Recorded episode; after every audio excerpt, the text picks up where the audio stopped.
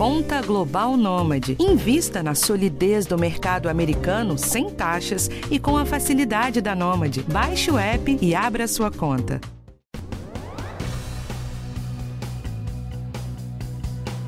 Você se considera uma pessoa estressada? Percebe que explode com facilidade? É pavio curto? Fica de cabeça quente? Não dorme direito pensando nas tarefas do dia seguinte? Bate boca por qualquer motivo? Passar por essas situações faz parte da vida e procurar encará-las de um jeito mais tranquilo faz bem não só para a cabeça, mas também para o coração. O estresse tem uma relação direta com as nossas emoções. A pessoa estressada fica mais ansiosa, sente taquicardia, tontura, suor e até falta de ar. No podcast de hoje, a gente conversa com a cardiologista Olga Ferreira. Ela vai explicar como o estresse pode influenciar a saúde cardíaca e por que cada vez mais esses sintomas estão atingindo as mulheres. Eu sou Valéria Almeida e esse é o podcast do Bem-Estar. Doutora Olga, bem-vinda. Obrigada, muito obrigada por estar aqui com vocês conversando um pouco sobre estresse e o coração. Doutora, para começar, a gente tem costume de dizer que está estressado. A gente fala isso de um jeito bem banal. Mas para a medicina, o que é o estresse e o que ele provoca no organismo? O estresse é uma resposta natural do organismo a uma situação de risco é como se o nosso organismo fosse se preparar para uma luta ou para uma reação ou fugir de alguma ameaça.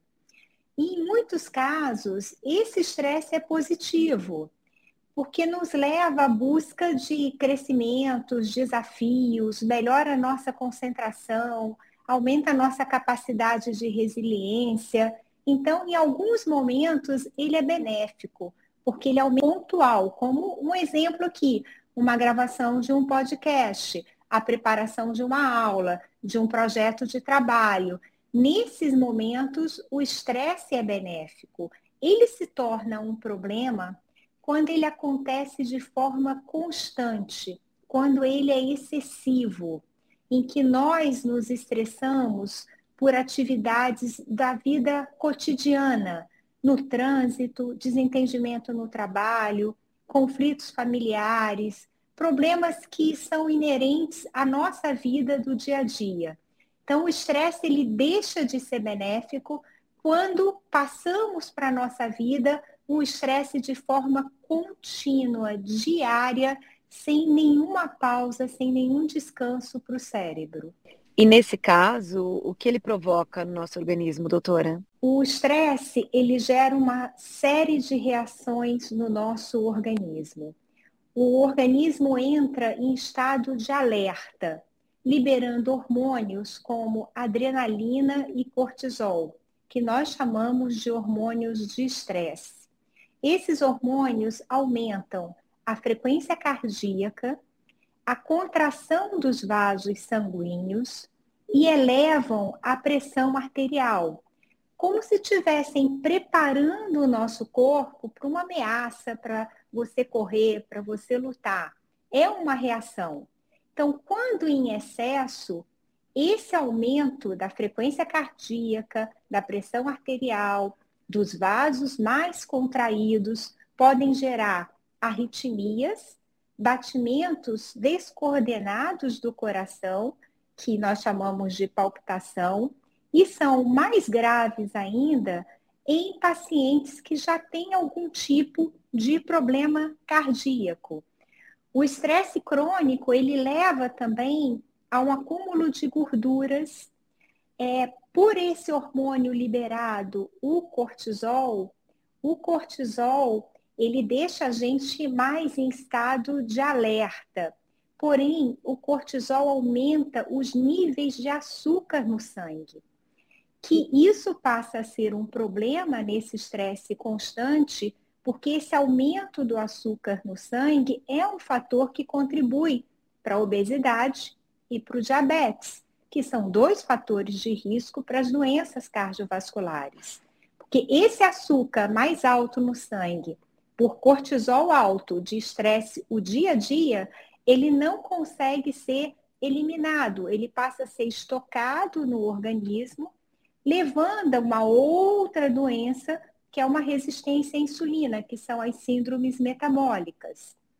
Além da adrenalina, além do, do cortisol, causando todas essas alterações, o estresse também favorece a produção excessiva de glóbulos brancos no organismo, que são células que fazem parte do nosso sistema imunológico, levando a maior chance de formação de coágulos nas artérias. Então, o estresse, ele gera um estado inflamatório nas artérias, além de todas essas alterações decorrentes da produção desses hormônios. Com isso, pode acarretar obstrução do fluxo sanguíneo nas artérias tanto do coração quanto do cérebro e podendo causar um infarto, quando essa obstrução é no coração, ou no cérebro, quando essa obstrução, então, vai gerar um AVC.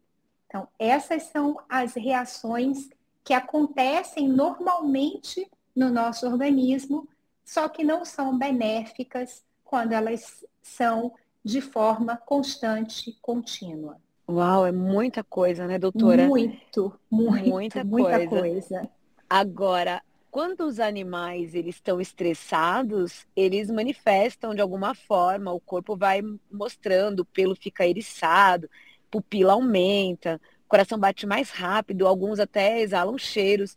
No caso das pessoas, os seres humanos, a gente muda alguma coisa de forma que seja perceptível? Você deu um exemplo fantástico para mim, que é o exemplo do gato. O gato, ele representa todas essas alterações que eu falei, a pupila dilatada, o pelo eriçado, porque ele está se preparando para ir para um momento de, de ou de fuga ou de agressão. No nosso corpo, essas reações são um pouco diferentes. É, os batimentos cardíacos tornam mais altos também, ou irregulares. Pode ter uma sensação de angústia, uma dor no peito, um mal-estar que não se consegue caracterizar bem por, pelo excesso da frequência cardíaca elevada e da pressão arterial. É, mudanças é, no humor, a pessoa se torna mais irritada, perde a paciência com facilidade, a gente percebe o rosto contraído, você vê que aquela pessoa não está bem, é, alterações na, no apetite, distúrbio no sono, então isso é muito frequente, e uma fadiga inexplicável. É, você dorme com dificuldade, é, começa a ter problemas e acorda cansado e fica o dia mais estressado porque não dormiu bem, fica mais irritado. Então é um ciclo que vai se perpetuando. Então são sintomas um pouquinho diferentes do, do animal, mas que se a gente for prestar atenção, né, um autoconhecimento dos nossos sintomas, da forma como a gente está reagindo a certas situações, fica mais fácil identificar é, essas, essas alterações, esses sinais do estresse no organismo. Mas principalmente gostaria de chamar atenção para essa sensação de angústia, de dor no peito, de uma fadiga que inexplicável, de distúrbio de sono e de aumento dos batimentos cardíacos e da pressão arterial. Doutora, então vou aproveitar que você falou dos batimentos cardíacos para falar um pouco mais dessa relação do estresse e do coração. Como você trouxe as questões de coração que acelera, tem esse aperto, essa angústia, como é que a gente consegue separar o que é um sinal de estresse e o que pode ser já um problema cardíaco? Você fez uma pergunta que é realmente difícil é, para o paciente saber diferenciar se esse sintoma é uma doença ou não. Na dúvida, se você sente o coração acelerado ou batendo de forma irregular, essa, essa angústia no peito que você não sabe se é só um estresse ou uma ansiedade momentânea, a recomendação é que você procure auxílio médico. É, doenças como a, o estresse que nós estamos falando aqui, depressão, ansiedade, síndrome do pânico, são problemas graves Então, falamos de doença aqui que merecem assim toda a atenção e é difícil realmente para um, uma pessoa saber se esses sintomas são só do estresse ou não. Então, eu recomendo, se tem sintomas frequentes como esse, se o coração está acelerado, que pode ser só uma reação do estresse, mas pode ser uma arritmia. Ou o estresse crônico já levou a uma doença que é uma hipertensão arterial. É, já causou alguma alteração nas artérias e esse incômodo no peito pode não ser só o sintoma do estresse e já ser uma manifestação de uma doença. Então, na vigência de sintomas e sintomas é, frequentes, a minha recomendação é de procurar um auxílio médico para que se faça esse diagnóstico. E se não tiver doença nenhuma, sim, aí a gente é, gerenciar o estresse, aprender a controlar o estresse, porque o estresse está na, nas nossas vidas, o estresse faz parte do nosso dia a dia. É saber reconhecê-lo e gerenciá-lo. Antes da gente falar sobre esse gerenciamento, porque eu quero a sua ajuda nisso, sua orientação, eu quero também falar um pouco mais sobre a questão que você trouxe de AVC, né, o acidente vascular cerebral e o infarto. Se a gente está dizendo que o estresse, ele de uma forma contínua, ele pode levar a situações como essa, eu queria entender se isso pode acontecer com qualquer pessoa, homens e mulheres, em qualquer idade, ou tem um perfil específico que fica mais sujeito a isso? É, essa, essa situação pode acontecer tanto em homens quanto em mulheres. Não existe diferença de gênero, mas é mais frequente acima dos 40, 50 anos, 60 anos, quando você já está carregando todos os efeitos que eu falei em relação do estresse é, por um longo período da sua vida. É difícil isso acontecer num paciente jovem, é, numa pessoa jovem.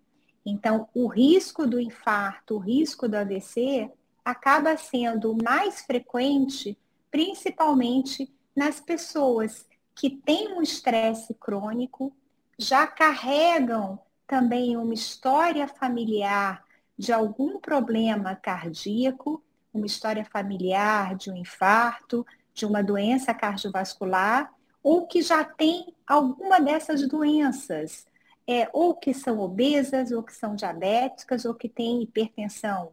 Imagina uma pessoa de 50 anos que já trata a sua hipertensão arterial, que está fora do seu peso e tem uma atividade é, estressante durante todos os dias da semana. Então, essa pessoa tem mais risco de ter um infarto do que a pessoa que tem uma atividade ou menos estressante ou sabe gerenciar melhor o estresse e não tem essa carga familiar de doença também. Então, isso é muito variável, é, é individual, tá? E esses efeitos, eles são maléficos à medida que eles são frequentes e duradouros, frequentes e se tornam cada vez mais é, duradouros, não é só hoje e amanhã, mas eu tenho todo dia o estresse e eu já tenho isso ao longo da minha vida, vamos colocar 10, 15 anos de trabalho aí a gente acaba pagando uma conta alta é, mais à frente. Eu peço até permissão, doutora, para fazer um, uma, um adendo, né? Porque, em geral, a gente leva em consideração essa faixa etária, pensando realmente né, no desgaste do próprio corpo, dessa máquina que já está funcionando há muito tempo, mas eu sempre falo pelas experiências que vivi em família, que, que é muito importante a gente ficar atento ao corpo, mesmo quando a gente é muito jovem. É, eu sou de uma família que as pessoas morreram muito jovens por questões é, de cardíacas, por AVCs, e antes elas não tinham esse histórico. Então, minha mãe morreu com 33 anos e a minha tia teve um AVC gravíssimo com 35 anos e morreu com 42. Ela era uma mulher magra, que não que praticava esporte, mas que vivia em alto alto estresse o tempo inteiro. Com a dinâmica de família, com uma dinâmica de um desgaste de uma família que é pobre, que então já vem com um histórico de, de um estresse de muito tempo, mesmo sendo muito jovem. E, e o fato dela ser muito jovem fez com que ela ignorasse muitos sinais. As dores de cabeça, o, as, os, o coração acelerando. E aí, quando o diagnóstico veio, foi da pior forma possível, porque ela já estava sofrendo um AVC. Então, fazer esse alerta também é importante, né? Porque, como você trouxe, que é sempre individual, é sempre um caso, é isso. A gente tem que observar o nosso histórico de vida e não subestimar os sinais, né? Verdade. Você contou aí um exemplo clássico. É uma história familiar rica e uma história familiar que nos chama atenção principalmente em pessoas abaixo de 40, 50 anos.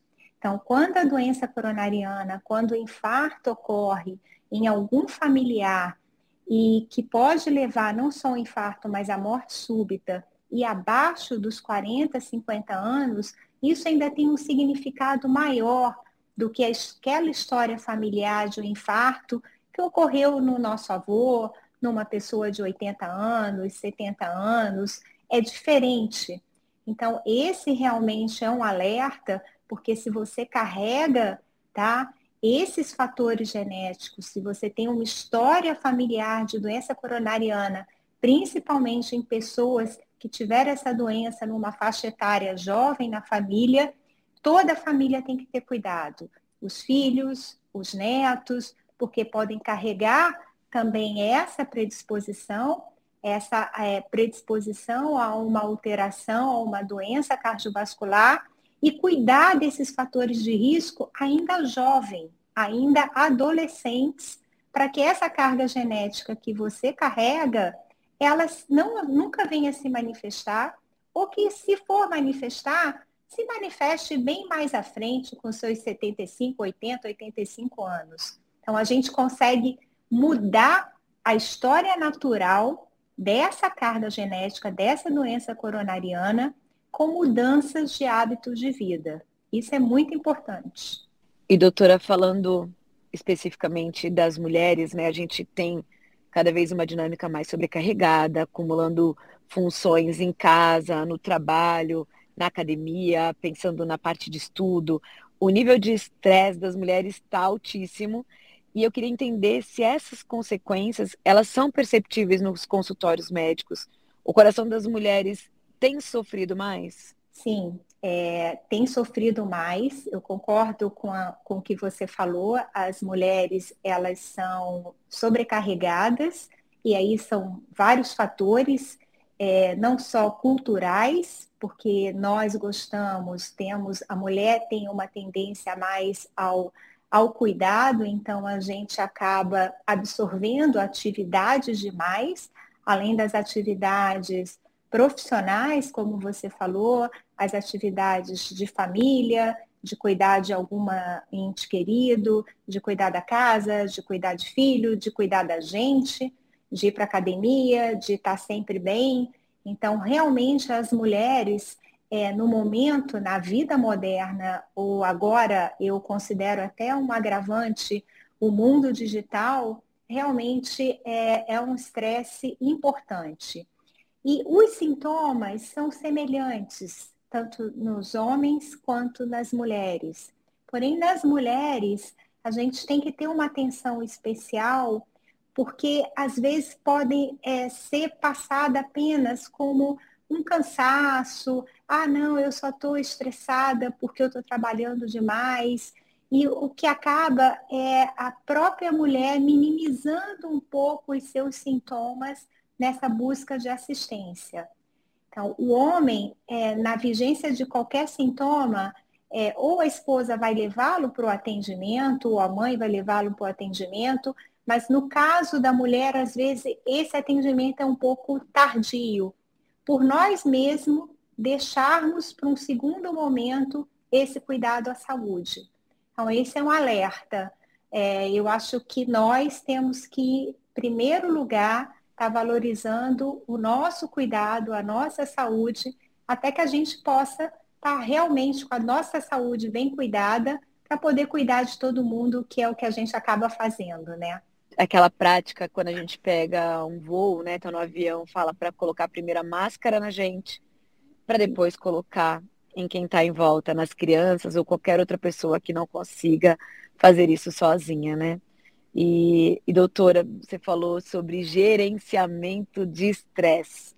Então vamos lá, porque eu quero entender quais são as dicas para esse gerenciamento de estresse e de que jeito minimizar o impacto dele no nosso organismo quando também não tem como ser gerenciado, né? Porque muitos estresses também são de ordens de sobrevivência, as contas para pagar, comida para colocar na mesa, o aluguel que tem que estar tá em dia.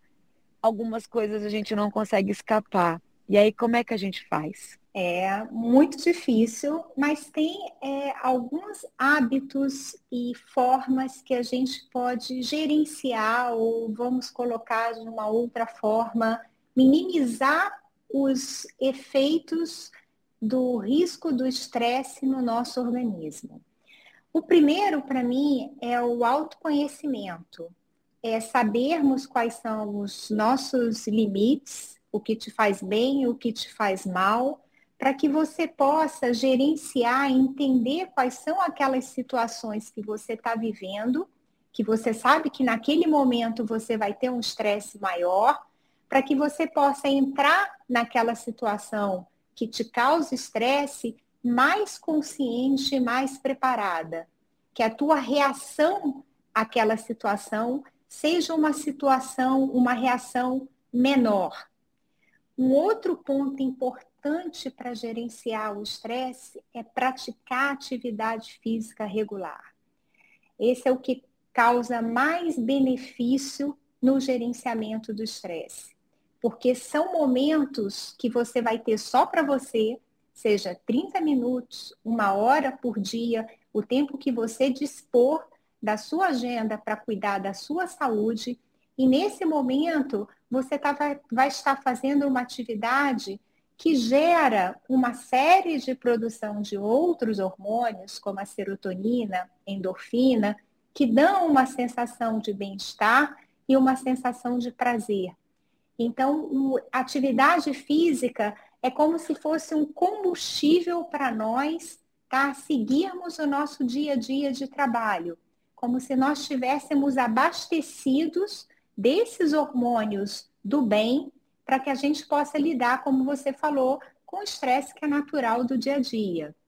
Um outro ponto que eu acho fundamental são os hábitos alimentares hábitos alimentares corretos, que são, até teve uma matéria recente, eu acho que do Globo, chamando a atenção de alimentos é, que seriam benéficos na redução do estresse. Mas, em geral, é uma alimentação balanceada, rica em frutas, vegetais, grãos, inter... grãos integrais, gorduras boas. É, tudo isso tem efeito também na produção desses hormônios, principalmente da serotonina, que dão essa sensação de bem-estar e diminui dessa forma aquele grau de estresse que você está vivendo naquele momento. Reduzir o consumo de cafeína, é, energéticos, nem pensar, porque se o estresse aumenta a frequência cardíaca e aumenta a pressão arterial e contrai os vasos, a cafeína e o energético vão se somar a esses efeitos e com isso o risco é maior. Evitar o tabagismo. O tabagismo por si só também aumenta a frequência cardíaca, pode aumentar a pressão arterial e dessa forma agravar os sintomas, as consequências do estresse no nosso coração. E desafiar sempre, sempre os nossos pensamentos, e tentar entender se aquele estresse que nós estamos vivenciando naquele momento, o que, que eu posso fazer? Que comportamentos eu posso adotar para reduzir o meu estresse naquela situação? A gente tem que ir para o trabalho todo dia, seja de carro, de metrô, seja de ônibus. A gente sabe como é caótico, falando do trânsito da nossa cidade, do Rio de Janeiro. E tem situações que você não controla, que você vai chegar atrasado porque independe de você, houve um acidente. Então, situações que a gente não tem como controlar, não dependem da gente, não tem como você naquele momento se estressar. é, é, um, é uma situação que você não tem como gerenciar. Então, também não faça mal para o seu organismo naquele momento. Você disse uma coisa muito importante. Todo mundo precisa de um pouco de estresse. É natural no dia a dia. O estresse é importante para ter motivação, para lidar com os desafios. Mas temos que aprender de que forma vamos usar. Esse é o gerenciamento. O estresse da forma positiva e reconhecer situações em que esse estresse ele é negativo e que posturas, que condutas, não só pessoais, mas também, como eu falei, alimentares e de atividade física, a gente pode adotar para gerenciar esse estresse. Está estressada no trânsito, você não tem como fugir daquilo? Para, põe uma música, relaxa, vai ouvir um podcast, tenta diminuir o teu nível de adrenalina e cortisol naquela situação que isso já é benéfico. É o exemplo que você deu dos animais. O estresse dos animais é pontual, é no momento que ele tem uma reação. Nós temos que trazer isso para o nosso organismo e não nos estressarmos no dia a dia com tudo o tempo inteiro. Doutora Olga, muito, muito obrigada Obrigada por essa conversa, por essa troca, que ela sirva para acalmar, orientar e manter a saúde de muita gente. Muito obrigada, tá? Pela oportunidade de compartilhar com vocês um pouco o conhecimento sobre o estresse e o coração. Obrigada. Você acabou de ouvir o podcast do Bem-Estar. Esse episódio teve produção de Adriana Soderi, gravação de André Ladeira, edição de Guilherme Matucci, direção e roteiro de Karina Dorigo. Se você gostou desse podcast, compartilhe. É informação útil para a sua saúde. Eu sou Valéria Almeida. Até a próxima quarta.